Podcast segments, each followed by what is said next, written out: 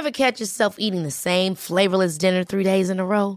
Dreaming of something better? Well, HelloFresh is your guilt-free dream come true, baby. It's me, Kiki Palmer. Let's wake up those taste buds with hot, juicy pecan-crusted chicken or garlic butter shrimp scampi. Mm. Hello Fresh. Stop dreaming of all the delicious possibilities and dig in at HelloFresh.com. Let's get this dinner party started.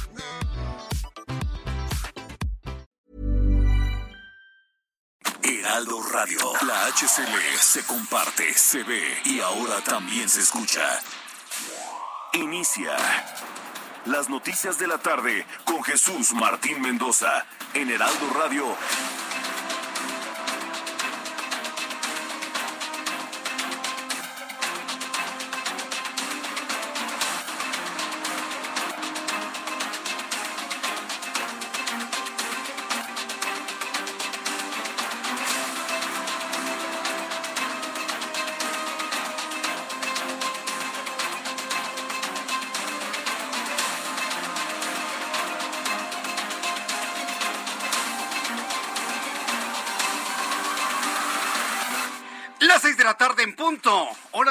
de la República Mexicana. Bienvenidos, muy buenas tardes. Iniciamos el Heraldo Radio de esta semana. Estamos terminando nuestra semana. Hoy, viernes 18 de marzo del año 2022. Me da un enorme gusto saludar a través de los micrófonos del Heraldo Radio en toda la República Mexicana. Así que le invito para que le suba el volumen a su radio. Que le, le tengo una gran cantidad de noticias en este día aquí en el Heraldo.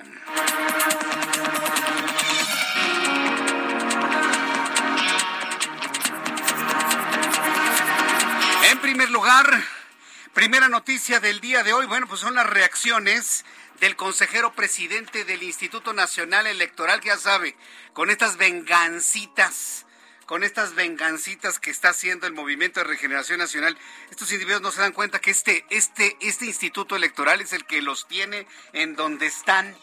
Los tiene ahí, ahí como gobierno, ganando dinero, haciendo lo que se les viene en gana y le quieren hacer un juicio político a Lorenzo Córdoba. Todo esto va encaminado, y se lo digo de una vez, sin temor a equivocarme, a una legislación futura para eliminar al INE. La intención del gobierno es que las elecciones las haga la Secretaría de Gobernación como sucedía en tiempos pasados. Esa es la intención, no hay otra.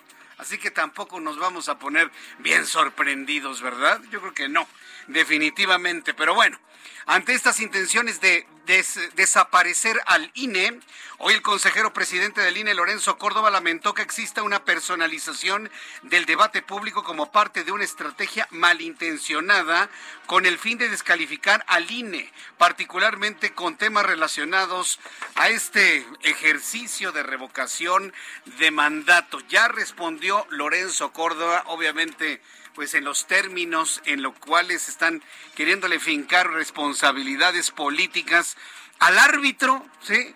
Imagínese usted en el partido de los Gallos y del Atlas, ¿no?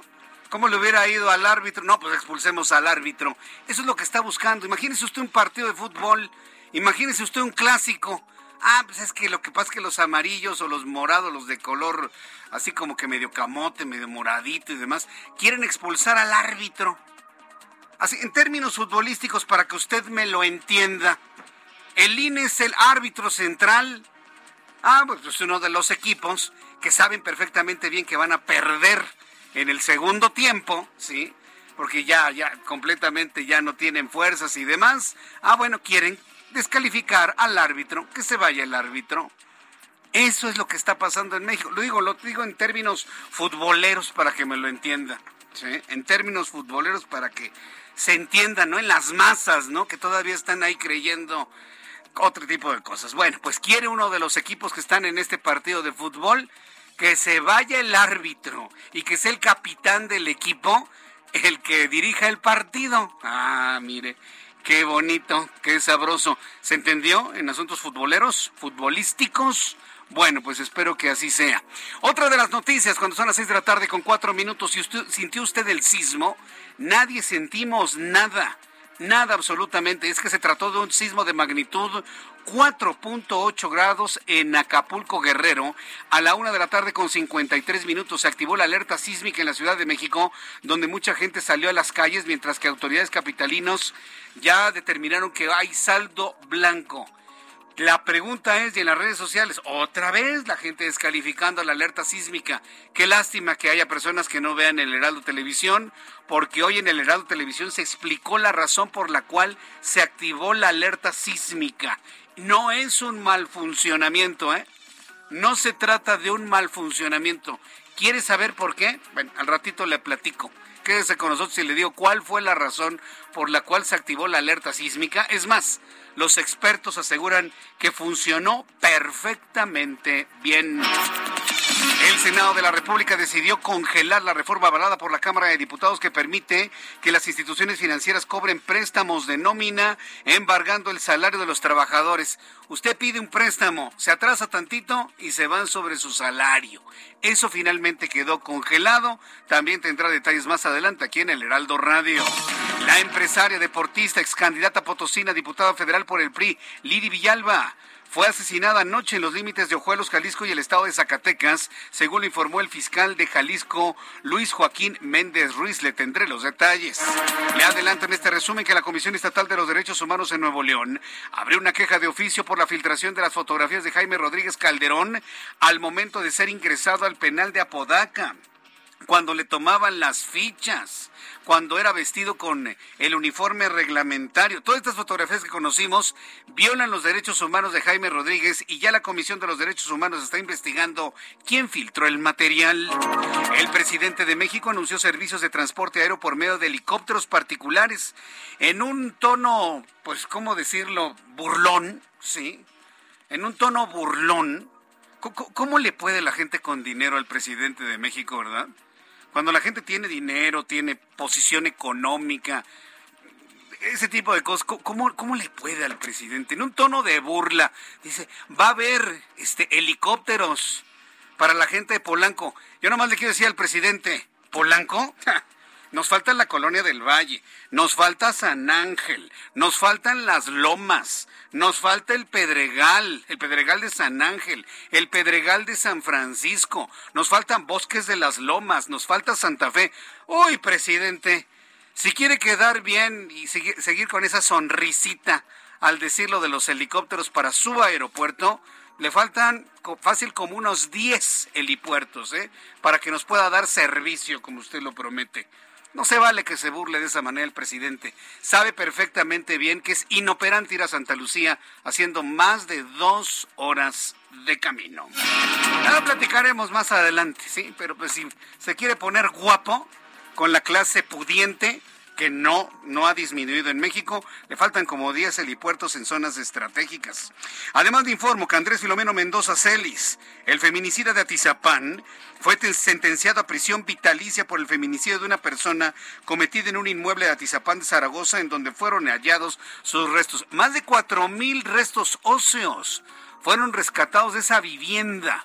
Yo recuerdo claramente cómo fue nuestro compañero reportero Luis Pérez Curtad el primer reportero y el primer medio de comunicación que envió imágenes exclusivas desde, fíjese, pidió permiso a una casa en una azotea que estaba en lo alto, desde ahí se colocó la cámara del Heraldo, la narración de Luis Pérez Curtán en el momento en el que estaban abriendo el suelo y encontrando los restos óseos. Fue un momento dramático el que le compartimos en aquel programa de televisión. Bueno, pues el responsable de esos hechos se quedará el resto, que será muy corta, ¿eh? el resto de su vida tras las rejas. También informaré que el gobierno de los Estados Unidos estableció un toque de queda nocturno para sus diplomáticos en Nuevo Laredo, Tamaulipas, por la situación de inseguridad en la ciudad fronteriza. Mientras tanto, el presidente de los Estados Unidos, Joe Biden, advirtió a su homólogo chino Xi Jinping las consecuencias que tendrá China si apoya a Rusia en la ofensiva contra Ucrania. ¿Cuál es la nota? Hubo una llamada telefónica entre Joe Biden, presidente de los Estados Unidos, y el presidente chino Xi Jinping. Dicho sea de paso, Xi Jinping no ha estado apoyando a ojos cerrados a Vladimir Putin. Es más, China ni siquiera ha aparecido como un actor preponderante dentro del conflicto ruso-ucraniano. Y al ver esto, se animó Joe Biden a hablarle a Xi Jinping para decirle, oye, dile a tu compadre que ya, ¿no? Así como dice el meme, ¿no? Dile a tu compadre que ya, por favor, ¿no? Y bueno, pues Xi Jinping comprometió seguir en comunicación, no con Vladimir Putin, sino con el gobierno de los Estados Unidos. Son las 6 de la tarde con 9 minutos hora del centro de la República Mexicana. Vamos con nuestros compañeros reporteros urbanos, periodistas especialización de ciudad. Vamos con Israel Lorenzana con información en esta tarde. ¿A qué viernes, Israel? Vaya viernes, te escuchamos. Jesús Martín, muchísimas gracias. Un gusto saludarte como lo señalas. Vaya viernes que se está viviendo aquí en calles de la capital. Y es que salió la marcha desde la zona de insurgentes y reforma con dirección hacia el hemiciclo a Juárez. Ya ha llegado precisamente aquí a la avenida Juárez, a un costado de la Alameda Central, la circulación está cerrada a partir de Valderas y con dirección hacia la central Lázaro Cárdenas.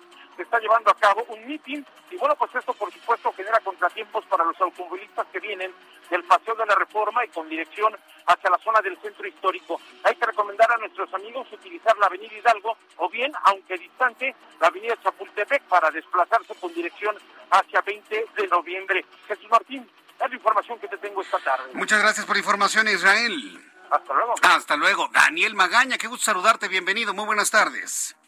¿Qué tal, Jesús Martín? Muy buenas tardes. Y bueno, pues ya lo comentaba, es una tarde de verdad problemática. Y bueno, pues eh, estas eh, complicaciones vehiculares para las personas que a diario utilizan la zona de la avenida Tláhuac, bueno, pues se han intensificado. Ya en eh, algunos puntos se han estado realizando obras para precisamente pues rehabilitar esta zona de la línea 12 del metro sin embargo, un poco más adelante, aproximadamente kilómetro y medio antes de llegar hacia el paradero de Tláhuac, bueno, se están realizando unas obras. Es la única vía, Jesús Martín, para poder ingresar a esta demarcación de la zona suroriente. Y bueno pues vaya vaya complicaciones en un tramo pues, de no más de dos kilómetros. Bueno pues las personas están haciendo hasta una hora hora y veinte. Ya te imaginarás la desesperación. Y es que no hay muchas vías alternas para poder ingresar hacia la zona centro pues, de la alcaldía de Tláhuac que algunas personas utilizan pues la zona de Minas, eh, la zona precisamente limítrofe con Iztapalapa, pero de verdad hay que armarse de paciencia para poder ingresar hacia esta zona o un poco más distante, pues considerar como vía alterna pues el ingreso sobre la calzada México-Tultehualco e ingresar por la zona de Xochimilco hacia esta alcaldía del oriente de la ciudad. El reporte muy buena tarde. Gracias, muy buenas tardes. Gracias por la información, Daniel Magaña. Y continuamos con Mario Miranda. Adelante, Mario. ¿En dónde te encuentras a esta hora de la tarde? ¿Qué tal, Jesús Martín? Buenas tardes. Pues nos encontramos en la caseta de México Cuernavaca, en donde en este momento ya se empiezan a registrar largas filas de automóviles. En la mayoría son vacacionistas. Y es que a partir de este viernes 18 y hasta el 21 de marzo se tendrá el segundo periodo, periodo vacacional en México y se estima una actividad de 5.6 millones de cruces en las diferentes casetas de la Ciudad de México. En estos momentos están saliendo aproximadamente 40 automóviles por minuto. La mayoría son vacacionistas que se dirigen a la ciudad de la eterna primavera, así como al puerto de Acapulco, para disfrutar de este puente vacacional con el motivo del natalicio de Benito Juárez, así como el inicio de la primavera este 21 de marzo. Jesús Martín, estaremos pendientes aquí en la caseta México-Cuernavaca a la salida de los vacacionistas. Correcto, bueno, pues ya, ya me imagino cuántos ya están huyendo de la Ciudad de México. Gracias por la información, Mario. Seguimos pendientes, buenas tardes. Seguimos pendientes, muy buenas tardes. Pues así están todas las eh, vialidades en la capital de la República, sobre todo las que llevan a la salida de la ciudad. Yo le invito, sí, porque tenemos el feriado del 21 de marzo, que es el día de la primavera. Hoy me tocó ver a muchos niños vestidos con sus, eh, con sus disfraces de... Hoy, aquí en el edificio del Herado me encontré con una niña que venía de, de abejita. No sabe qué gusto me dio verla porque venía muy orgullosa de abejita, porque traía sus alas, traía sus antenitas, venía de mano de su mamá, sí, yo creo que venía a una de las oficinas de aquí, y ya tuve la oportunidad de platicar con ella y sí, que había tenido su festival de la primavera, porque efectivamente el próximo lunes no, no se va, no van los chavos ni los niños a la escuela. Entonces, bueno, pues ya tenemos la primavera en puerta el próximo 21. Hay quienes celebran otras cosas el lunes, ¿verdad? Como por ejemplo el cumpleaños de mi cuñado la primavera y pues ya, nada más. Son las 6 de la tarde con 14 minutos hora del centro de la República Mexicana. Vamos a revisar lo que sucedía un día como hoy en México y el mundo de la historia. Abraham Arriola. Amigos, bienvenidos. Esto es un día como hoy en la historia. 18 de marzo 1325. En México, de acuerdo con la leyenda, se funda Tenochtitlán. En 1850, en Estados Unidos, Henry Wells y William Fargo fundan American Express. En 1938, el presidente Lázaro Cárdenas del Río decreta la expropiación de la industria petrolera en nuestro país. En 1968, en Estados Unidos, el Congreso deroga el respaldo de oro para el dólar estadounidense.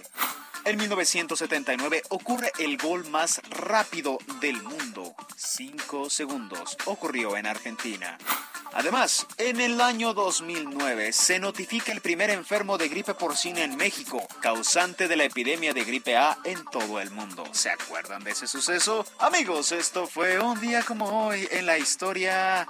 Muchas gracias. Gracias. ¿Ya comieron su bolillo? Adiós. Gracias, Abraham Arreola. Sí, hoy los panaderos hicieron su agosto, ¿eh? Vendiendo bolillos, teleras y todo tipo de todo tipo de pan luego del sustazo que nos llevamos el día de hoy. Pero le voy a decir una cosa, ¿eh? Qué bueno que nos podamos asustar y que tenemos una alerta sísmica, qué bueno. Sí, ya, ya, me tocó leer algunas personas que dicen, no, volvió a fallar porque no tembló. ¿Y qué quiere? ¿Que tiemblen? Ay, la mejor noticia después de la alerta sísmica es que no tiemble o que tiemble poquito, ¿sí? Pero como, como que nos falta enfoque. Pero le voy a decir una cosa, no es culpa de usted. La verdad es que no es culpa de usted. Eh, la, la, culpa y el problema es del sistema de protección civil a nivel federal y a nivel local. No hacen campañas, no informan. Toda la información que tiene que ver con los sismos y la cultura sísmica se diluye con el tiempo. Se diluye con el tiempo. ¿sí? Así como se le diluyen los conocimientos que tuvo usted en su, en su, tiempo de escuela, ah, bueno, pues también la cultura sísmica se diluye. Hay que irla reforzando, reforzando, reforzando. Recordar para qué sirve la alerta sísmica, qué es lo que tenemos que hacer antes, durante después del sismo. Y no como el pobre hombre, y, y lo digo así por, por su nivel de ignorancia, que está en protección civil en el Palacio Nacional, que le dijo a los reporteros, cuando suena la alerta sísmica hay que quedarnos todos quietecitos donde estamos. Mangos, ¿qué le pasa? De bien tan temprano, perdón que lo diga así, pero ¿cómo es posible que un responsable de protección civil le diga a los reporteros en el Palacio Nacional, aquella vez que tembló en la mañana, ¿se acuerda? Que sonando la alerta sísmica se tienen que quedar quietecitos porque ahí no pasa nada así, de llevarse la mano a la cabeza. Y ya cuando termina, y ya cuando empieza a sentirse el movimiento, entonces ya salimos. Cuando tenemos gente de protección civil con ese bajísimo, penoso, ridículo conocimiento de la protección civil y de la cultura sísmica, pues no se espere mucho ¿eh? de lo demás. Ah, aquí, por ejemplo, Protección Civil en la capital de la República hace muy bien su trabajo. Sí, hoy tuve oportunidad de platicar con la responsable de Protección Civil en la Ciudad de México y muy, muy, muy, muy bien. Hoy, por ejemplo, me tocó la alerta sísmica aquí en las instalaciones del Heraldo. Empezó a sonar alerta sísmica y automáticamente se activaron los protocolos que tenemos en la oficina, los equipos de protección civil, se abrieron las puertas, todo el mundo con mucho orden se levantó, dejando todo lo que estaban haciendo inmediatamente para poder desalojar por el piso en el que nos encontramos. Entonces, así es como debe funcionar. Yo le invito a que cuando vuelva a escuchar la alerta sísmica, por favor, por favor, de verdad, empiece el desalojo con todo orden del lugar donde usted se encuentre. Bueno, son las 6 de la tarde con 18 minutos. Ahorita iremos con el tema del, del sismo. Va, vamos con las condiciones meteorológicas para las próximas horas. El Servicio Meteorológico Nacional, que depende de la Comisión Nacional del Agua, nos informa, ¿seguirá el frío? ¿Seguirá lloviendo? ¿Volverá a caer algo de granizo como sucedió durante esta semana? Bueno, pues no parece que vuelva a ocurrir por lo menos en los próximos días, porque si bien ya se disipó el Frente Frío número 37 de la temporada invernal y tenemos un Frente Frío que podría llegar en los próximos días, pues en realidad no se espera que baje mucho la temperatura con la llegada ya oficialmente de la primavera. Dice el Servicio Meteorológico Nacional que durante esta noche madrugada se pronostican lluvias puntuales muy fuertes en Puebla, en Veracruz y en Oaxaca, además de rachas de viento muy fuertes en el norte y noreste de México.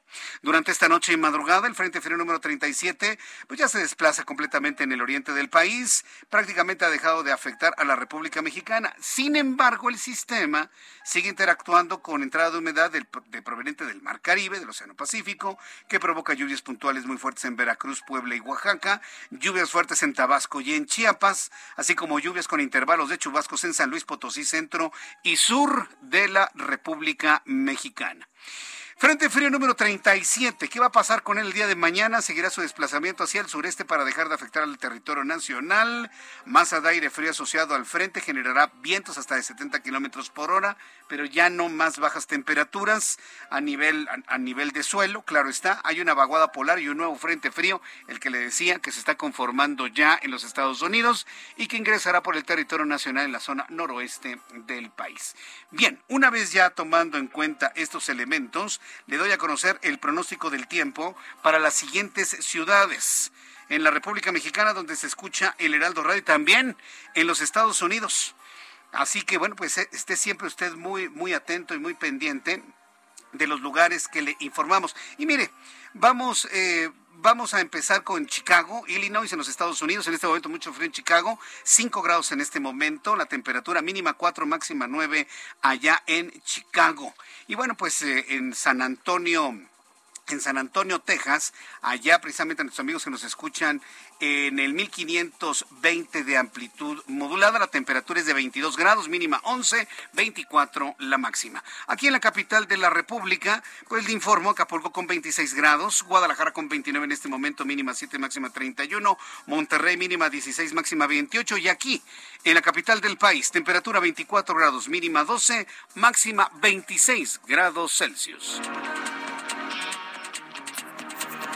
Ya son las 6 de la tarde con 20 minutos, 6 de la tarde con 20 minutos, hora del centro de la República Mexicana. Vamos a entrar en comunicación con Carla Benítez, nuestra corresponsal en el estado de Guerrero. Bueno, pues sismo inicia megapuente, eh, con el sismo inicia el megapuente en Acapulco. No es megapuente, es un fin de semana largo. Sí, porque no nos estamos brincando un día hábil. Y además hubo un bloqueo. Adelante, Carla, ¿cómo estás? No, pues no está Carla. Bueno, quiero decirle que el sismo tuvo una magnitud de 4.8 grados en la escala de Richter. El epicentro se ubicó a 6 kilómetros al sureste de la ciudad de Acapulco, Guerrero. En estricto sentido, el epicentro estuvo en la brecha de Guerrero, en la parte más externa de la brecha de Guerrero. Es lo que nos han finalmente confirmado. Eh, Carla Benítez, adelante con tu información. Muy buenas tardes. Buenas tardes, Jesús Martín. Un saludo a tu auditorio. Como lo comentas, inició el segundo puente vacacional y en Acapulco arrancó con dos bloqueos y un sismo de 4.8 grados. Te comento que el primer cierre de la circulación se registró a las 9 horas de este viernes en la autopista del Sol. Esto a la altura del poblado de Tierra Colorada en el carril de conduce al puerto. Cabe recordar que en los últimos días esta zona ha sido tomada por diversos grupos a manera de presión hacia las autoridades estatales. En esta ocasión el cierre a la, a vialidad provocó enfrentamientos entre turistas y manifestantes. En esta ocasión se trató de padres y madres de una escuela primaria que exigen la reconstrucción de la escuela en esta localidad. De acuerdo con los afectados, el plantel tiene severos daños estructurales a raíz del sismo del 7 de septiembre. Te comento también que ayer inició un operativo para impedir precisamente los bloqueos en esta vialidad. Sin embargo, a pesar de la presencia de la Guardia Nacional, esto no impidió que la vialidad quedara cerrada durante casi dos horas. Por otra parte, habitantes de la periferia de la ciudad porteña bloquearon el Boulevard de las Naciones, esto en la zona diamante del puerto, para exigir también una reunión con la gobernadora Evelyn Salgado. Te comento también que a la 1.53 un sismo de 4.8 provocó que turistas que arribaron esta mañana a la ciudad porteña desalojaran durante unos minutos sus habitaciones de hoteles. Asimismo, edificios gubernamentales, hospitales y plazas comerciales evacuaron a clientes y trabajadores, a la par de que la circulación en la avenida costera Miguel Alemán se detuvo durante unos minutos. El reporte preliminar de Protección Civil de Guerrero indicó que hasta el momento se reporta saldo blanco. Sin embargo, el movimiento causó pánico entre lugareños y, visitantes. Finalmente, Jesús Martín, esto de acuerdo con la Secretaría de Turismo, se espera que para este fin de semana haya más del 50% de ocupación hotelera aquí en Acapulco. Mi reporte. muy completo, Carla. Mucha actividad allá en Acapulco. Estaremos atentos a ello. Gracias. Buenas tardes. Hasta luego, buenas tardes. Germán Medrano, nuestro corresponsal en Baja California. ¿Cómo se prepara el Estado Baja California Sur para recibir a los vacacionistas? Germán. ¿Qué tal, Jesús Martínez? Bueno, nosotros ya estamos tocando el 85% de ocupación hotelera, según lo ha de conocer la Asociación de Hoteles este día a través de Lindsay Orsi, quien es su presidenta ejecutiva. Y es que desde hace una semana están llegando estos eh, vuelos procedentes de Estados Unidos con los famosos de Spring Break. Eh, más o menos unos 2.000 estudiantes estuvieron llegando diariamente para tener un total de 45.000 Spring Breakers por esta temporada en el municipio de Los Cabos. Por ello, eh, pues bueno, los operativos de protección civil para asegurar los lugares más concurridos van a continuar, inclusive después de los Spring Break que finaliza este 24, para pasar ahora sí a las vacaciones de Semana Santa. no se va a bajar la guardia hasta que estas terminen. Este es el reporte desde Baja California Sur. Correcto, muchas gracias por la información, Germán. Un abrazo, buenas tardes. Un abrazo, que te vaya muy bien. Así empezamos a revisar los puntos turísticos más solicitados. Empezamos con Acapulco, con bloqueos, por supuesto, y hasta con sismo hasta con movimiento sísmico allá en Acapulco. Ya revisamos Baja California Sur. Al regreso le tengo más destinos turísticos para que vaya planeando su salida. Voy a los mensajes y le invito para que me escriba a través de Twitter, arroba Jesús Martín MX y a través de YouTube en el canal Jesús Martín MX. Escuchas a Jesús Martín Mendoza con las noticias de la tarde por Heraldo Radio, una estación de Heraldo Media Group. Heraldo Radio, la HCL se comparte, se ve y ahora también se escucha.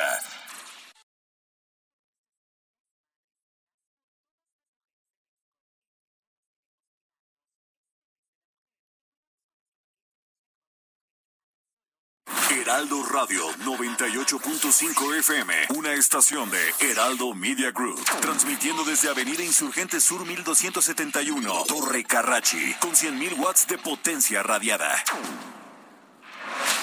Escucha las noticias de la tarde con Jesús Martín Mendoza. Regresamos.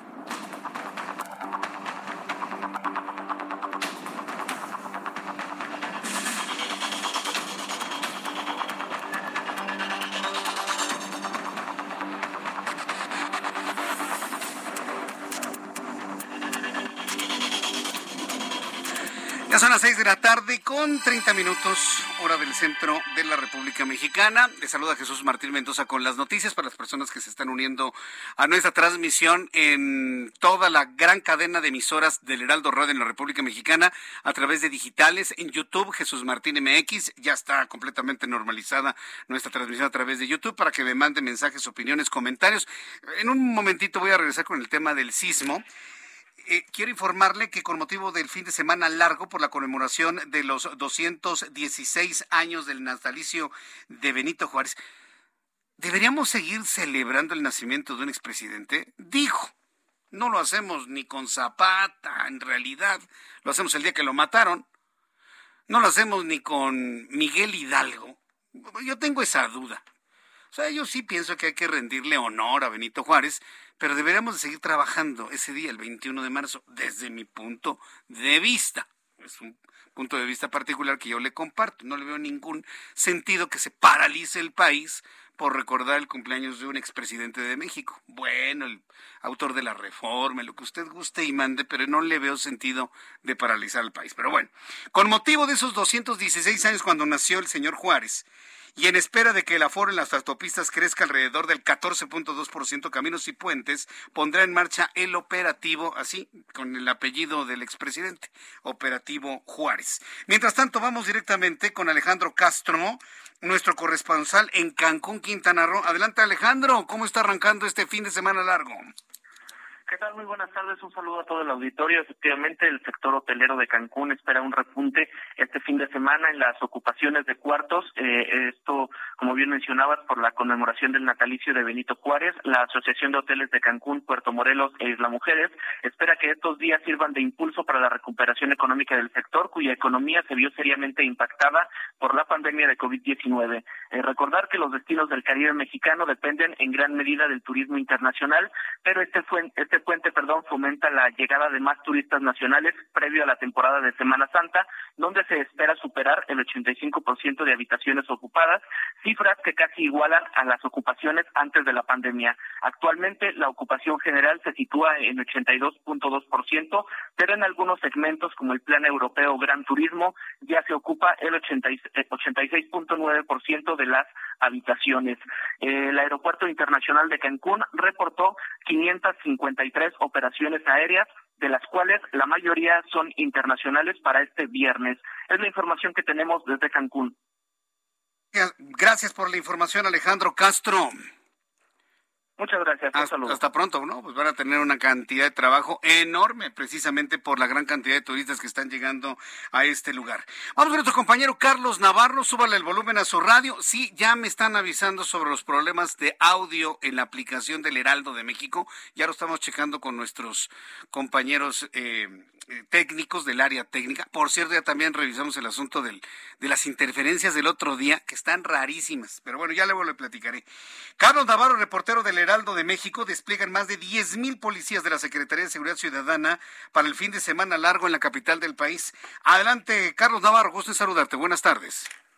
Buenas tardes, Jesús Martín. Te saludo con gusto a ti, al auditorio, y te comento que para el fin de semana a largo próximo en la Ciudad de México, la Secretaría de Seguridad Ciudadana local va a desplegar más de 10.000 elementos de, de, la Secretaría de Seguridad Ciudadana. El operativo iniciará este viernes 18 de marzo y concluirá el martes 22. En este caso, el operativo tiene la finalidad de salvaguardar la integridad física y patrimonial de los habitantes y visitantes de la Ciudad de México. Es por ello que se van a desplegar en total 10.635 efectivos de la Policía Metropolitana, sectoriales de la Policía Bancaria e Industrial, la Policía Auxiliar y de Tránsito, quienes estarán apoyados de 710 vehículos y motocicletas oficiales, así como las bicicletas para recorrer las ciclovías. Además, Jesús Martín se reforzará el patrullaje en las 16 alcaldías y se pondrá especial atención en zonas comerciales, bancarias y de cajeros automáticos, así como restauranteras, turísticas y el corredor turístico del centro histórico en Paseo de la Reforma, así como zonas de Santa Fe, Polanco y Xochimilco. Además, se va a aumentar la presencia policial en las cuatro centrales camioneras de la capital, la estación Buenavista del tren suburbano y los principales CETRAMS, además de la vigilancia de las siete entradas y salidas de las carreteras de la Ciudad de México. Así es que un gran operativo en la Ciudad de México por este fin de semana largo, Jesús Martín. Fin de semana largo, vaya y muy, muy, muy movido va a estar este fin de semana. Muchas gracias, Carlos. Hasta luego, buenas tardes. Hasta luego, muy buenas tardes. Son las 6 de la tarde con 35 minutos hora del centro de la República Mexicana. Hace una hora exactamente, súbale el volumen a su radio con esto que le voy a informar. Unión Europea México en su cuenta de Twitter, es decir, la representación de la Unión Europea en México. Todos los países europeos tienen una representación como si fuera una embajada en nuestro país. Es decir, junto con el Parlamento Europeo, están dando una declaración de la Unión Europea, Noruega y Suiza sobre los asesinatos de periodistas en México. Una vez más, una vez más, los europeos están condenando al gobierno de México, exigiéndole que haga lo necesario para detener esta masacre de periodistas en México. Hace una hora, hace unos instantes, la Unión Europea, a través de su oficina en México, ha dado a conocer la siguiente declaración local de la Unión Europea, Noruega y Suiza sobre el asesinato del periodista Armando Linares López. La delegación de la Unión Europea emite la siguiente declaración en conformidad con los jefes de misión de las embajadas de los Estados miembros de la Unión Europea en México, así como los embajadores de Noruega y de Suiza en México. Dice el comunicado, condenamos el asesinato del periodista Armando Linares López ocurrido el 15 de marzo en Zitácuaro, Michoacán. Esto lo dicen los países europeos. El señor Linares López fuera director del medio digital Monitor Michoacán y se dedicaba a investigar casos de corrupción. El pasado 31 de enero, Roberto Toledo, quien trabajaba para el mismo medio, también fue asesinado. El señor Armando Linares López había denunciado amenazas de muerte en su contra. Expresamos condolencias y nuestra profunda solidaridad con la familia y amigos de la víctima. El asesinato del señor Linares López demuestra una vez más el muy preocupante grado de violencia e intimidación al que se enfrentan muchos periodistas en México. Expresamos nuestra preocupación por la falta de resultados en muchas de las investigaciones abiertas para esclarecer casos anteriores de asesinatos de periodistas en México. Dice Europa. Tomamos nota de las detenciones realizadas en, la en relación con los asesinatos ocurridos en 2022 y esperamos que los procedimientos judiciales en estos casos y otros permitan identificar y sancionar a los autores materiales e intelectuales. Reiteramos, dicen los europeos en México, Reiteramos nuestro llamamiento a las autoridades mexicanas competentes a nivel federal y estatal para que desplieguen todos los esfuerzos posibles para proteger efectivamente a los periodistas para que puedan ejercer su labor sin tener que poner en riesgo sus vidas y lleven a cabo investigaciones expeditas, transparentes, con el fin de identificar y juzgar a los responsables para que no haya zonas de silencio donde ningún periodista se atreva a trabajar. Finaliza el comunicado de la Unión Europea Ante el alarmante número de agresiones contra periodistas en el país, urgimos a todas las autoridades competentes a hacer uso de todos los medios a su alcance para generar entornos favorables para que las personas periodistas en México puedan ejercer su profesión de manera libre y sin amenazas, garantizar su protección y evitar que el asesinato del señor Linares López quede en la impunidad. Hasta ahí el comunicado de la Unión Europea se acaba de dar a conocer hace apenas unos minutos. Yo se lo he transmitido completo aquí en el Heraldo Radio Ahí vamos de vuelta, ¿eh? Con el asunto. Ahí vamos de vuelta. Dígame en qué momento la Unión Europea hizo algún tipo de insulto. En ningún momento. ¿eh? Es injerencista, van a decir algunos, que se meten. Yo lavo mi ropa sucia, ¿no? Tienen todo el derecho porque tienen intereses e inversiones personal, familias en México. Claro, si usted tuviese intereses en otra parte del mundo y no tiene certeza de que se los cuiden, claro que tiene usted el derecho de al menos solicitar que cuiden sus intereses. Es lo mismo que están haciendo los europeos, que generan mucho trabajo en México.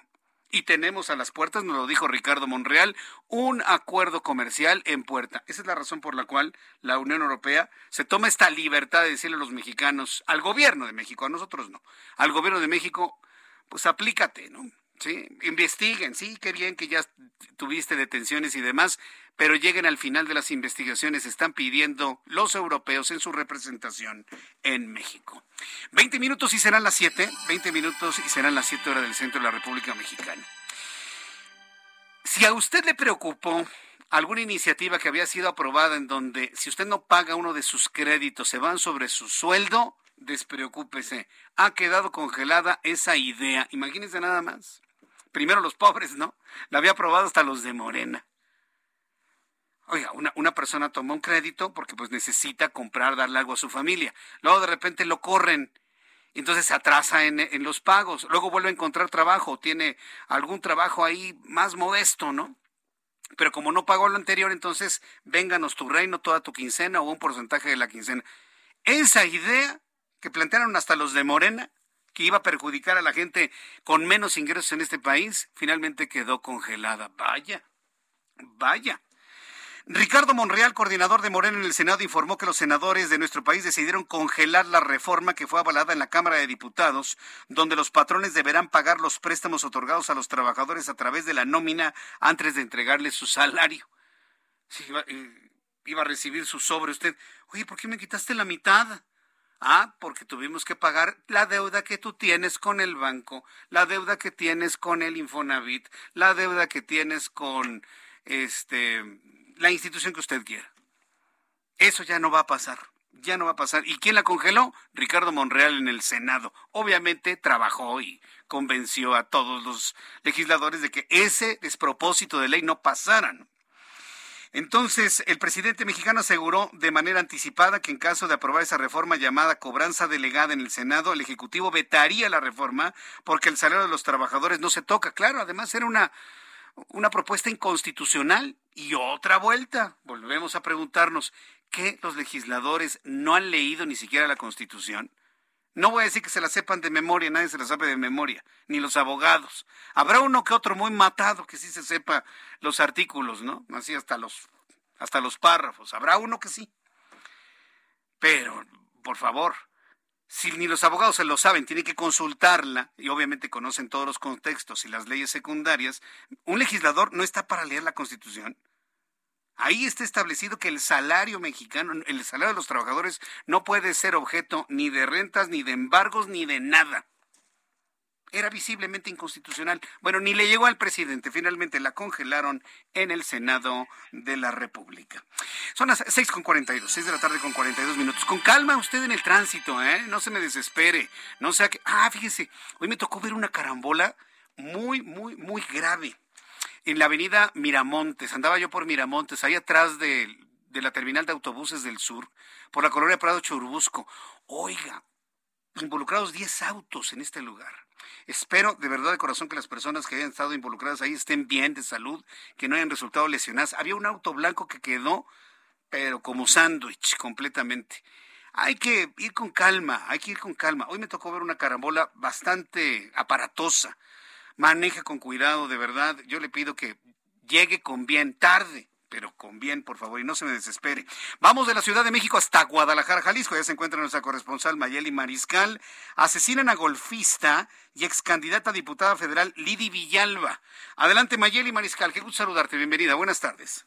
Muy buenas tardes, buenas tardes también al auditorio. Pues mientras regresaba de participar en un torneo de golf aquí en Guadalajara, ella se dirigía ya hacia San Luis Potosí, eh, en el tramo de Ojuelos, en el municipio de Ojuelos, por la carretera, mientras circulaba a bordo de una camioneta eh, de color blanco, eh, fue interceptada por algunos hombres. En esta camioneta circulaba también en compañía de otras dos mujeres, además de su chofer. Y bueno, se inició una persecución que terminó en el estado de Zacatecas, en donde pues luego de un intercambio también eh, de pues de fuego eh, termina muerta ella y el chofer también lesionado. El día de hoy el fiscal de Jalisco, eh, Luis Joaquín Méndez Ruiz, a través de un video que posteó en sus redes sociales, narró prácticamente cómo fueron estos hechos y bueno, confirma que el deceso finalmente termina en Zacatecas. Dice que pues ya corresponde a Zacatecas la investigación. Zacatecas terminó diciendo que le corresponde a la Fiscalía General de la República y por lo pronto no se ha esclarecido si es que se trató de un intento de robo, se trató de un intento de secuestro o cuál fue la causa de esta persecución. Pero bueno, eh, Lidy Villalba, empresaria, eh, deportista, golfista, eh, pues fue eh, también candidata a diputada federal, eh, pues fue asesinada en esta persecución. Esa es la información desde Jalisco. ¿Se, sabía de algún tipo de amenazas que tuviese en el pasado? La, Lidi Villalba, ex candidata y golfista, ¿se sabía de algún alguna amenaza? ¿Se tiene información? ¿Ha trascendido algo o nada hasta aún? Por lo pronto, la información desde Jalisco, eh, pues es solamente que ella se eh, participó en este en este eh, concurso de golf, en este eh, puesta de golf y ya iba de regreso hacia pues hacia San Luis Potosí, su lugar de origen y pues es todo lo que se ha dado a conocer desde desde las autoridades de Jalisco que ahora dicen estarán colaborando al igual que la Fiscalía de Zacatecas con la Fiscalía General de la República. Vaya, qué, qué, qué noticia. Gracias por la información, Mayeli. Excelente tarde para todos. Buen fin de semana. Bueno, pues esto ocurrió. Investigar qué había atrás de Lidi Villalba, de Heinze, quién sabe, ya sabe cómo, cómo, cómo se dan luego este tipo de situaciones que rencillas, venganzas, digo, no, no sé, digo, será la autoridad la que tenga que determinar cuáles son las líneas de investigación y le estaré informando aquí en el Heraldo Radio. Son las seis con cuarenta y seis, las seis de la tarde con cuarenta y seis minutos hora del centro de la República Mexicana. Se acerca el fin de semana y pues hablando de fútbol, ayer ya le adelantaba las decisiones que tomó eh, Miquel Arriola, sí, y otros y otras autoridades del fútbol mexicano de eliminar las barras. Dice Miquel Arriola, le decía ayer, es el principio del fin de las barras, pero hablaron luego de un esquema futuro donde todos estén credencializados, les van a cambiar el nombre. ¿Quién mejor que Roberto San Germán que nos diga qué opina de lo que se informó y sobre todo cómo lo ve hacia, en el corto y mediano plazo? Mi querido Roberto, qué gusto saludarte, bienvenido, muy buenas tardes. ¿Qué tal, qué tal, mi querido Jesús Martín? Buenas tardes a todos, a todos los radioescuchas. Y bueno, pues, mira, es, es darte a tole con el dedo, mi querido amigo, el decirte que... ¿De plano? Pues sí, a ver, tú te vas a poner en la plataforma de México, en donde te vas a poner, tú mismo te vas a sacar una foto, vas a poner tus huellas para que te tengan checado.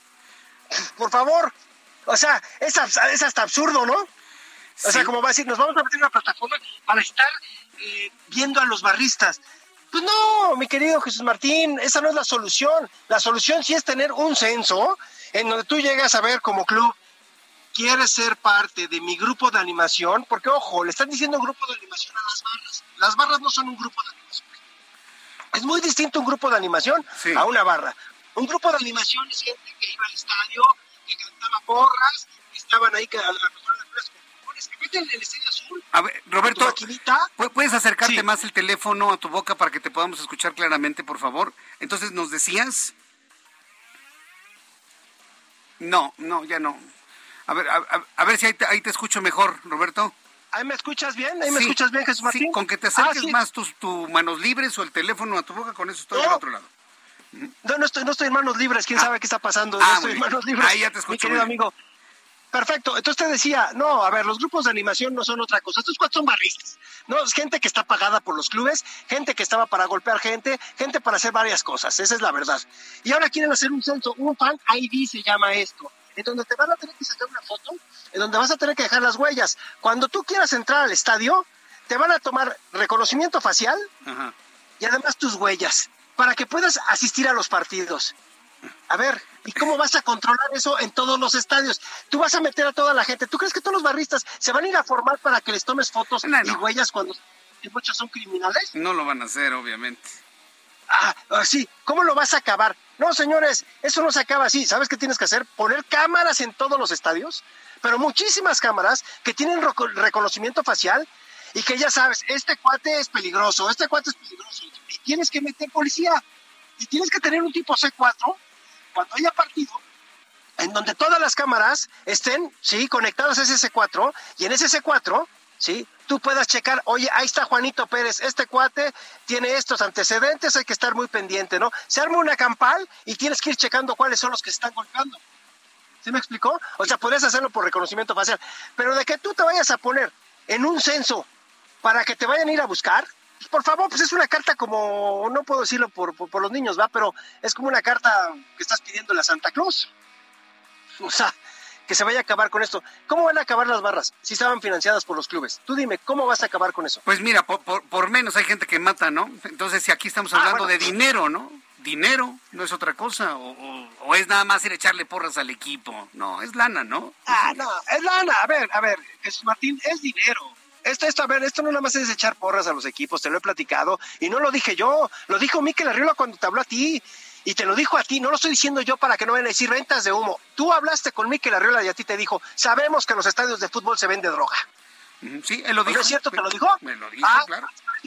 A ver, entonces aquí la pregunta es, ¿cómo les permites meter droga? ¿O cómo meten la droga? A ver, ¿no, hay- ¿no se supone que hay empresas de seguridad que te están checando para que no metas la droga? Bueno, la meten, meten otras cosas. O sea, ¿tú crees que realmente van a acabar, van a acabar con las barras? Perdón, no van a acabar con las barras porque ni siquiera están haciendo las cosas que eran correctas. Yo te voy a decir una cosa.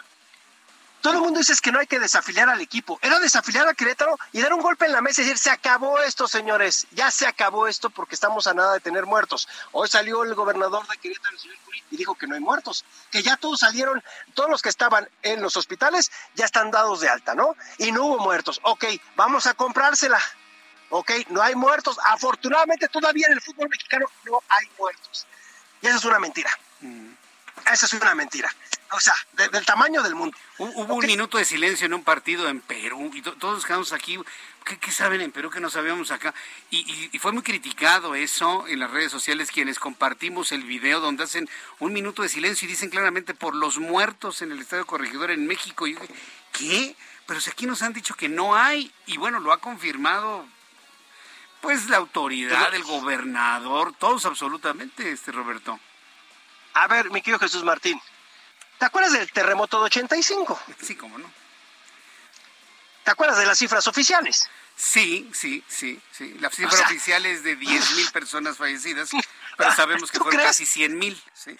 A, a ver, se, se te perdieron 90 mil muertos. ¿Cómo pierdes 90 mil muertos? Pues sí. O sea, de, un plumazo, lamentable. amigo. o sea, de un plumazo se pierden. ah, Es más, ahora ya no es de un plumazo. Sí. De un teclazo de la computadora se te pierden 90 mil. Sí, sí, la cifra oficial fue de 7 mil. Oficialmente dijeron que 10 mil. Las compañías aseguradoras hablan de cerca de 50 mil. Y bueno, pues hay versiones que hablan de casi 100 mil fallecidos en el 85. Eh, eh, imagínate, acá, acá no es que pongamos en tela de juicio. A mí me queda muy claro que aquí hay algo más de fondo, ¿no? No voy a meterme en más, porque no lo sé, y no puedo hablar así a, a tirar al azar, ¿no? Pero te voy a decir una cosa, eso de acabar con las barras va a ser muy complicado, porque tampoco se van a ir- ellos no van a llegar, ay sí, a ver, tómame la foto, tómame mis huellas, y aquí yo soy, soy uno de los, uno de los agresivos del equipo, de los que vienen a, echarle porras al equipo, pero soy bastante agresivo. Pues no te lo van a decir. Aquí estamos, nos dimos cuenta con lo que pasó con Querétaro. Hay que hacer otras cosas, hay que ser todavía más duros con los equipos. Ah, ok, tu barra no se comportó, perfecto, pierdes los tres puntos. Tu barra no se comportó, perfecto, no puedes entrar al siguiente partido y vuelves a perder tres puntos, o te vas al descenso. O, o haces que tu gente se comporte, o no puedes tener barras. Se acabaron las barras y se acabó eso de tener grupos juntitos en donde tienes a 50, a 100, a 200, a 300, a 400 personajes gritando al unísono y sintiéndose, porque además, pues como están entre todos, son más machos. Ah. Y entonces te pueden ir a golpear. Machos y muchos, muchos y machos. Exactamente, exactamente. Ese es uno de los problemas. la verdad es que me llevaron para pues que arreglar el fútbol y yo creo que es más bien para sanear las finanzas de la federación y de la Liga MX. Pero para poder acabar esto, él estuvo en el Seguro Social, él sabe, y también es, él, es político y sabe de las problemáticas que tiene este país. Y una de ellas también son las barras que tenemos. O sea, es que perdón, ¿por qué seguimos pensando que son grupos de animación? No tienen nada de animadores, amigo. Son delincuentes. Son golpeadores. Y no lo van a acabar con eso. Sí, es que no lo vas a acabar con una, credencial. ¿Tú crees que con una credencial acabas esto? No, ayer estuve viendo en el reportaje que hicimos en el Heraldo, el representante de la Monumental. No, no, no, no bueno, estaba hasta golpeado, ¿no? Se veía que se, se meten, se meten peleas. Pero bueno, Roberto, estaremos muy atentos de, más reacciones de todo esto. Nos saludamos el próximo martes con más información. Bueno, yo no voy a venir el, lunes, pero nos escuchamos con más información la próxima semana. Gracias, Roberto San Germán. Gracias a ti, Jesús Martín, que pases buen puente y también a todos nuestros amigos los radioescuchas. Felices vacaciones, gracias, mi querido Roberto San Germán. Voy a los anuncios. Está cerrada la autopista México-Cuernavaca. Hay manifestantes adelante de la gasolinería de la Covadonga antes de llegar a Tres Marías. Ahí es el cierre. Estoy buscando información para darle a conocer a nuestros amigos que nos escuchan en la autopista y que están desesperados. Mensajes y regreso. Escuchas a Jesús Martín Mendoza con las noticias de la tarde por Heraldo Radio, una estación de Heraldo Media Group. Heraldo Radio 98.5 FM, una estación de Heraldo Media Group, transmitiendo desde Avenida Insurgente Sur 1271, Torre Carrachi, con 100.000 watts de potencia radiada.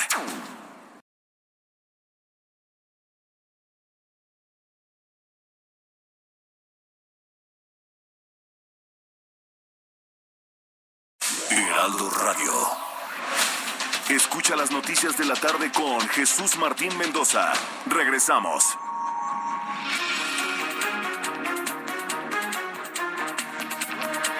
Ya son las 7 en punto, las 7 en punto hora del centro de la República Mexicana.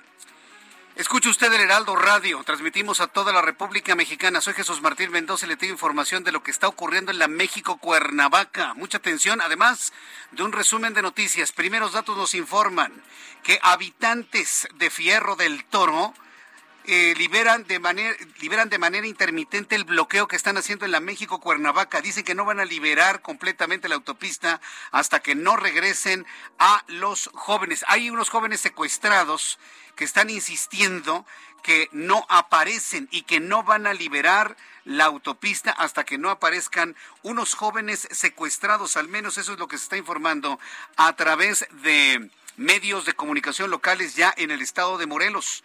Bloqueo de la México Cuernavaca se extiende a la autopista a la altura de Fierro del Toro. Habitantes liberan, como le digo, de manera intermitente este bloqueo. Han puesto piedras, llantas, botes, la ausencia de la Guardia Nacional. No hay Guardia Nacional hasta este momento. No han podido llegar, yo creo que precisamente por el propio, eh, por el propio bloqueo. Eh, hay situaciones que en este momento está dando a conocer 9, el canal 9 de Morelos local, en donde están informando que una mujer con insuficiencia cardíaca es trasladada en ambulancia, se encuentra varada en el bloqueo de Fierro del Toro. Están pidiendo, exigiendo la ayuda de la Guardia Nacional para que quiten el bloqueo y pueda pasar la ambulancia con una mujer que requiere atención médica inmediata. No es posible que en este país cualquiera que se le ocurra con un bote cierre la vialidad y no le digan absolutamente nada bajo el falaz argumento de los derechos humanos, así lo digo, falaz argumento de los derechos humanos. Es el derecho de miles de personas a transitar y sobre todo en una vía federal como es la autopista México-Cuernavaca. Se está haciendo el llamado a la Guardia Nacional para que vaya y quite ese bloqueo que se note la autoridad, quiten el bloqueo y permiten la circulación de las personas, pero sobre todo la mujer que está pidiendo oxígeno se está terminando, es urgente trasladar a un hospital, su esposo pide ayuda a las autoridades. Es lo que ha estado transmitiendo el canal 9 de Morelos local. Yo se lo transmito aquí para que se escuche en las instancias necesarias para que manden. A ver, que se usen el helicóptero que hoy López Obrador dijo que está en Polanco para que vayan guardias nacionales al lugar y quiten ese bloqueo.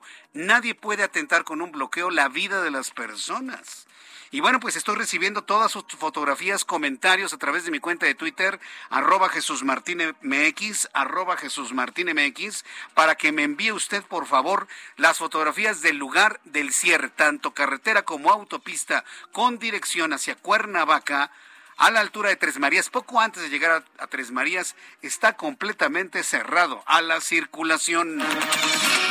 También le informo que la Unión Europea ha emitido una declaración local de la Unión Europea junto con Noruega y con Suiza, donde condenan el asesinato del periodista Armando Linares y nuevamente le piden al gobierno mexicano sin descartar, claro que hay avances en detenciones e investigaciones, pero le piden que refuerce los mecanismos de seguridad para periodistas en México. En más de este resumen de noticias, le informo aquí en el Heraldo Radio que durante la tarde este viernes se reportó que trabajadores de la refinería, refinería Olmeca, ubicada en el municipio de Paraíso, Tabasco, fueron hospitalizados al presentar síntomas de intoxicación.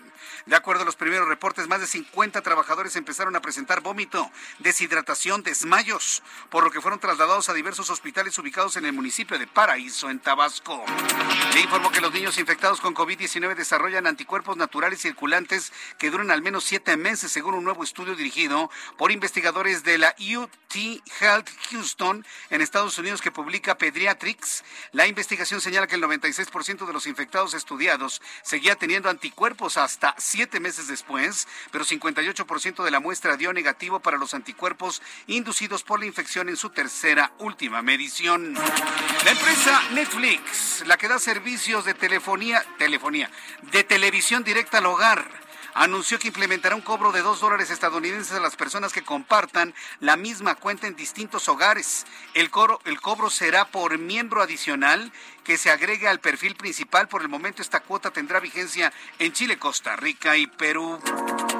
Scott Newsmer, investigador de la Universidad de Idaho, informó que busca desarrollar una vacuna contagiosa para combatir enfermedades como el ébola o la tuberculosis, implementando un biológico dentro de un virus de menor gravedad que se contagie, dice, entre los animales para evitar contagios a los humanos y evitar futuras pandemias. Extraño mecanismo, esperemos que le funcione. Mientras tanto, los civiles de Mariupol, en Ucrania, sufren por la guerra, pero también por habitar en una de las ciudades con el aire más contaminado del país afectación que incrementó 50 veces por las explosiones y bombardeos, informaron autoridades ambientales de Ucrania. Este tipo de contaminación puede generar cáncer y afectaciones cardíacas.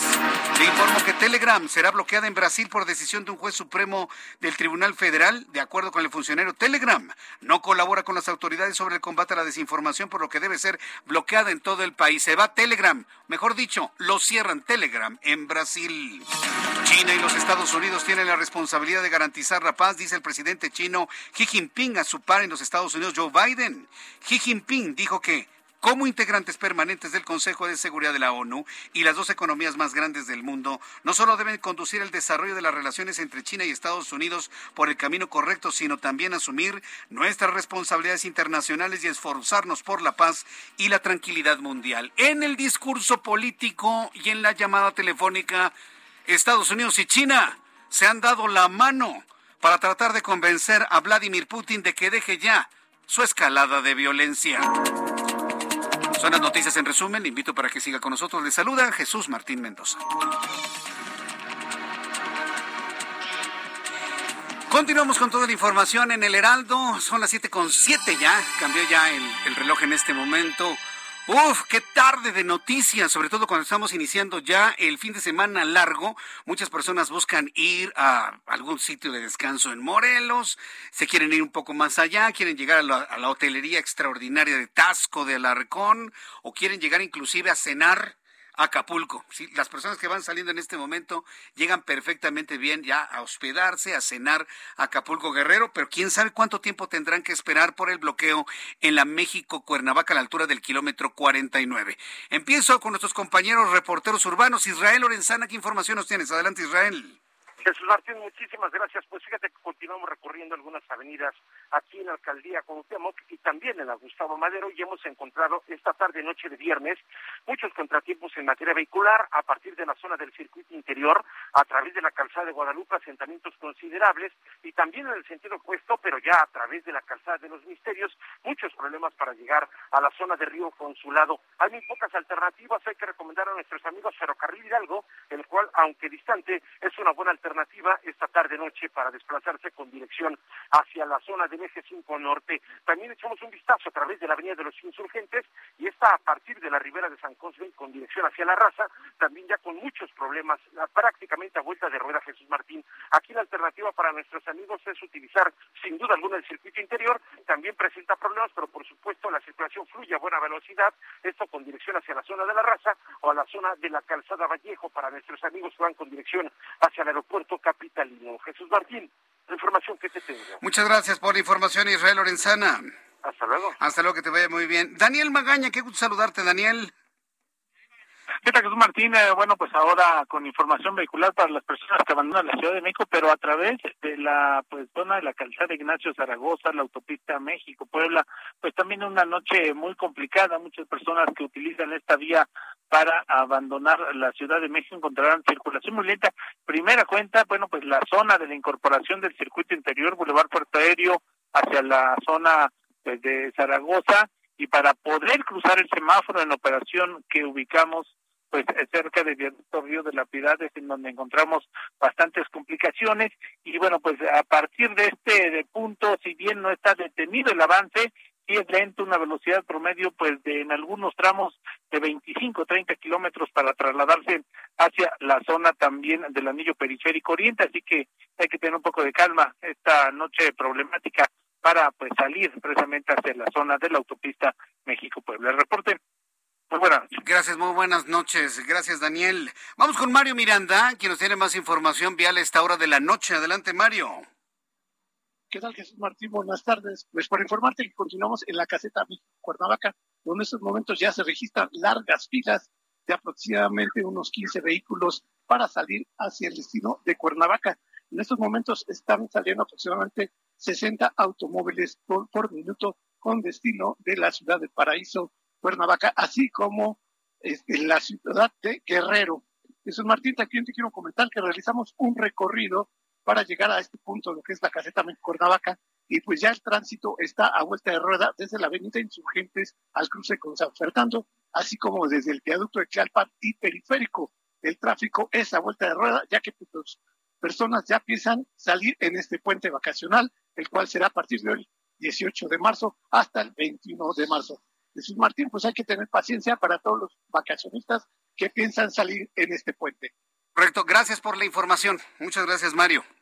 Seguimos pendientes, buenas tardes. hasta luego, buenas tardes. Si usted no sale de su casa y tenía pensado ir a Cuernavaca, quería ir usted a Huastepec, quería usted ir a, a, Tequesquitengo, a Tasco del Arcón o hasta Acapulco ya a esta hora de la tarde, tiene tiempo para reconsiderarlo, ¿eh? Tiene tiempo para reconsiderarlo una recomendación, quiere evitarse todo el tránsito de Tlalpan, viaducto Tlalpan hasta la caseta, está embotellado desde la zona de hospitales hasta la caseta. ¿eh? Para quienes quieren salir rumbo a Cuernavaca, está a vuelta de rueda, prácticamente detenido, desde el Instituto Nacional de Cardiología, donde está este distribuidor vial, hasta la caseta. Si se lo quiere evitar desde antes, tome el segundo piso, inviértale un poquito, compre un tag, métale unos 500 pesos, se sube usted al segundo piso, pues sí, 500 pesos, ni modo, pues sí, es lo que cuesta. Se sube usted al segundo piso y ya, pues sale adelante de la caseta, pero adelante, donde termina la Ciudad de México y empieza Morelos, donde está la gasolinería de la Covadonga, ¿sí? A esa altura es donde está el cierre y bueno, ya son varios kilómetros de cierre en este momento. ¿Qué es lo que está ocurriendo para las personas que me acaban de sintonizar ahí atrapados en la México? en la México Cuernavaca, según el canal 9 de Morelos, habitantes de la comunidad de Fierro del Toro de Huitzilac. Uy, Huitzilac, qué problemas de seguridad tiene Huitzilac.